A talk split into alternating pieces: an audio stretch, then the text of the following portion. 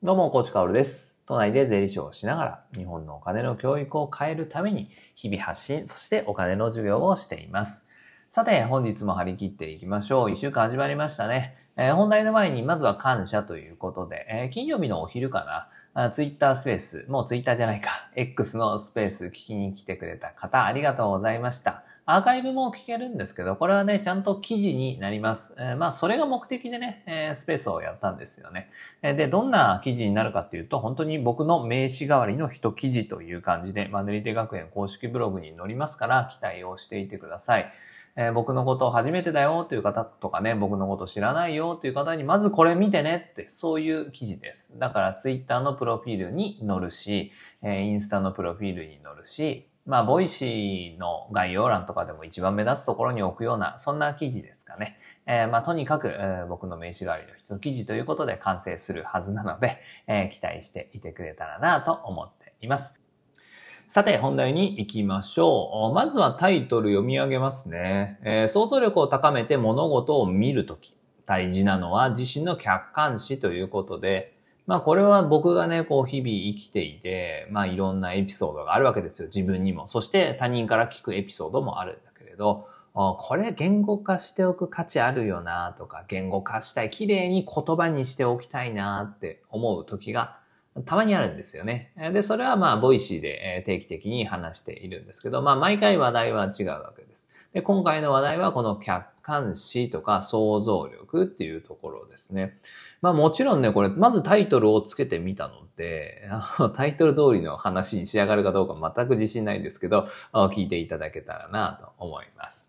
まず話のね、中心というか、スタートは、とある友人から聞いたエピソードなんですね。その友人は家族と食事をしていました。家族、まあお母さんとお姉ちゃんと弟かな。4人で、えー食事っていうかスターバックスかな。まあとにかくカフェで、時間を過ごしていたと。で、真夏ですね。で、弟はサンダルを履いていて、こう食事をしている時にね、まあカフェで、コーヒーを飲んでいる時に、サンダルを脱いで、足を組んで、そしてその足の裏が、まあ、見えていたと。で、足の甲は椅子に、の座面についていたっていう感じかな。まあ、だから足を組んで、こう、膝を立てて、足の裏が座面についているほどではないけれど、まあ、ちょっとね、えーそんな格好をしていたと。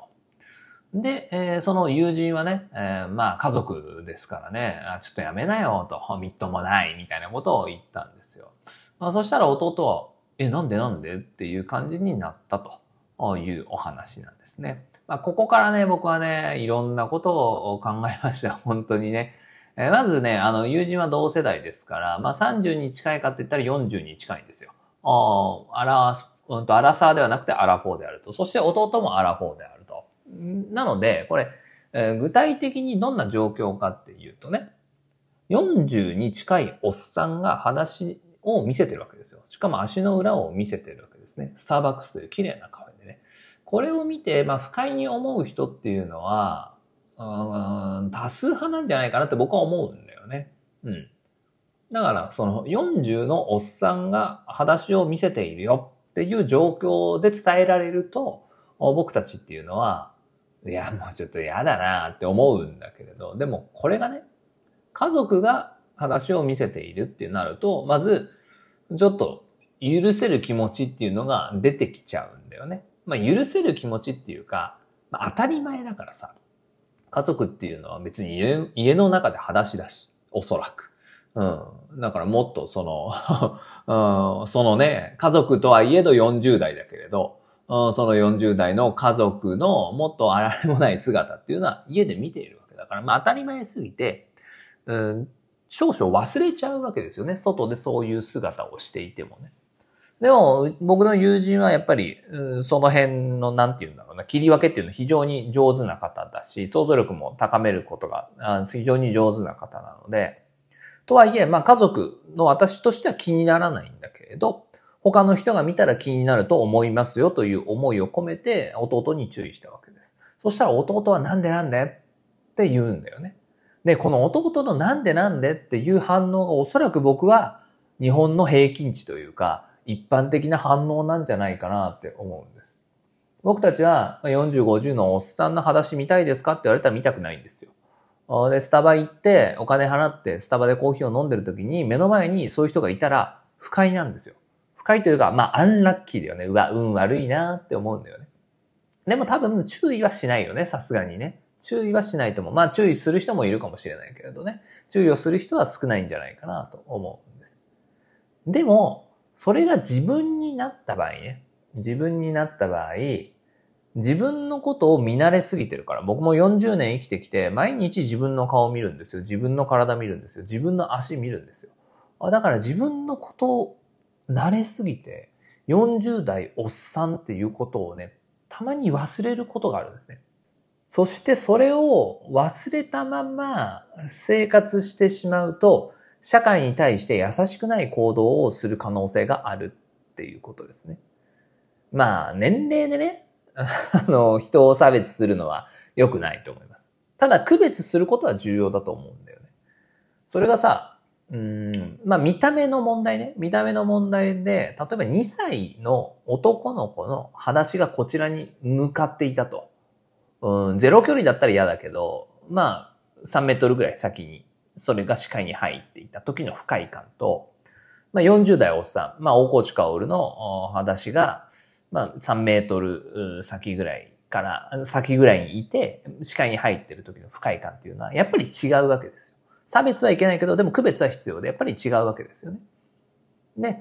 僕たちはそれは言葉にして聞かされると、いや、それはそうだよね、確かにねってなるんだけれど、その40代おっさんが主役、つまり自分になった途端に忘れがちになるんですね。それがまさに友人の弟さんなんだと思います。自分はおっさんであるっていう自覚がないっていうことだよね。想像力が欠如している。そしてその想像力が欠如している。それをもうちょっと解像度を上げて言語化していくと、自分を客観視できていないということです。でね、このエピソードには当然続きがあって、その時の反応ですよ。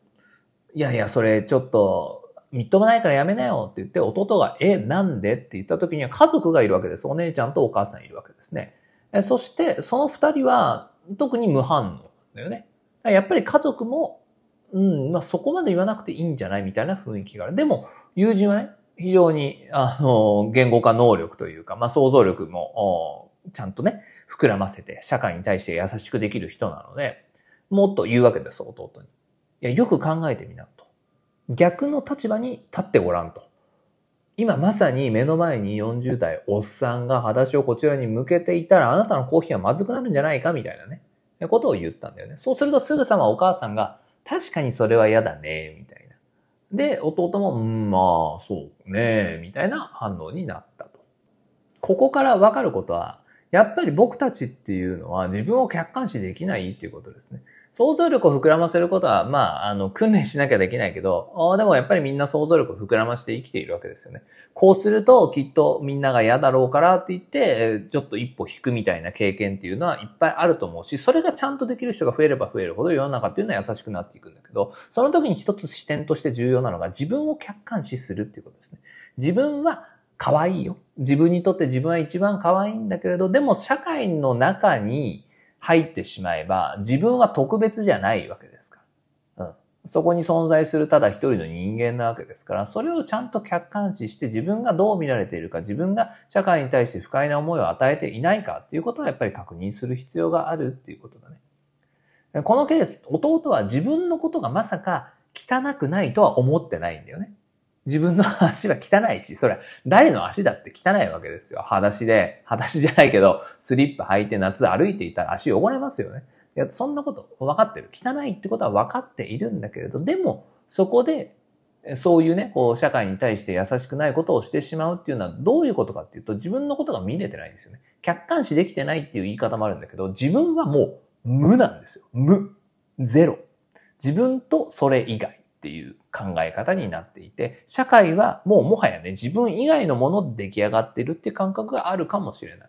まあ、いずれにしても客観視できてないとか、今のね、えー、言った感覚とかっていうのを持っている人っていうのは多いと思うし、少なからず少しはみんな持ってると思うんですよね。そこで僕たちは絶対忘れちゃいけないのは自分を客観視すること。自分は特別ではないっていうことですね。えー、それをやらないと、やっぱね、想像力を膨らましていく上では、あなんかちょっと足りない感じになるんじゃないかなと思います。まあやっぱり僕は社会に優しくありたいなと思うし、まあ僕の話を聞いてくれる人とか応援してくれる人も社会に優しくあってほしいなと思うので、とあるエピソードからね、頑張って言語化をしてみました。なんかね、意見とかあればコメント欄までお寄せください。さて最後にお知らせです。今、プレミアムリスナーの方、非常に力を入れていまして、まずはね、プレミアムは土日にね、限定放送を出しています。この土日はどんな放送だったかというと、土曜日がインボイス制度の話です。インボイス制度と税務調査。まあ、いろいろな歴史があるんですけど、税務調査にはね、こういう制度が導入された時にはこういう税務調査になったから、インボイスの時もこんな感じだよね、きっとね。で、まあ結論はネタバレをしておくと、まあそんなに躍起になって頑張らなくてもいいかもしれないよねっていうような話をしてるので、まあ勘違いはしてほしくないんですけど、まあそれを踏まえてね、今後もね、まあプレミアムの方でフォローしていきたいなと思いますが、制度始まる前の僕の肌感、専門家の肌感としては、まあこんな感じだよね、みたいな話をしています。そして日曜日はジャニーズの話ですね。まあジャニーズの話っていうのは今メディアで非常に盛り上がっていますが、これはね、私には関係ないわって思う日本人は一人もいちゃいけない問題だと思うんですよね。その理由っていうのをしっかりとね、えー、まあなかなか難しい話なので、一般公開しようかな、プレミアムにしようかなってちょっと迷ったんですけど、プレミアムの方で話しておりますので、ぜひ確認をしてみてください。あとはプレミアムではね、いろいろできることがあります。えっ、ー、と、9月から毎月セミナーやっていこうかと思いまして、今月はマネリティアップセミナー防御力編ということでね、まあマネリテラシーアップするために、まずは国の制度とか理解して防御力上げようねっていうセミナーを9月22日の夜8時からやりますので、まあどこでやるかって言ったら、ボイシーのプレミアムリスナーのライブですね。ライブアワーの方でやりますので、そちら気になる方は確認をしてみてください。ですから、まあ、ウェブから1000円でね、入れるプレミアムリスナーなんだけれど、もうそのセミナーを聞くとね、元取れますから、まずは元を取って話はそれからだという感じで、他の放送を聞いていただければいいかなと思います。あとは匿名フォームをプレミアムリスナー限定に設けていて、意見とか質問とか相談とか全部答えていく。そしてまあ匿名フォームなどね、コメントだとまあみんなに名前がバレてあの人がこういう質問してるって分かっちゃうんだけれど、僕にしかね、質問が分からない、誰がしたかっていうのは分からないようになってますから、まあそちらもご活用いただけたらと思います。それでは本日も張り切っていきましょう。素敵な一日をお過ごしください。最後まで聞いてくれたあなたに、幸あれ。じゃあね。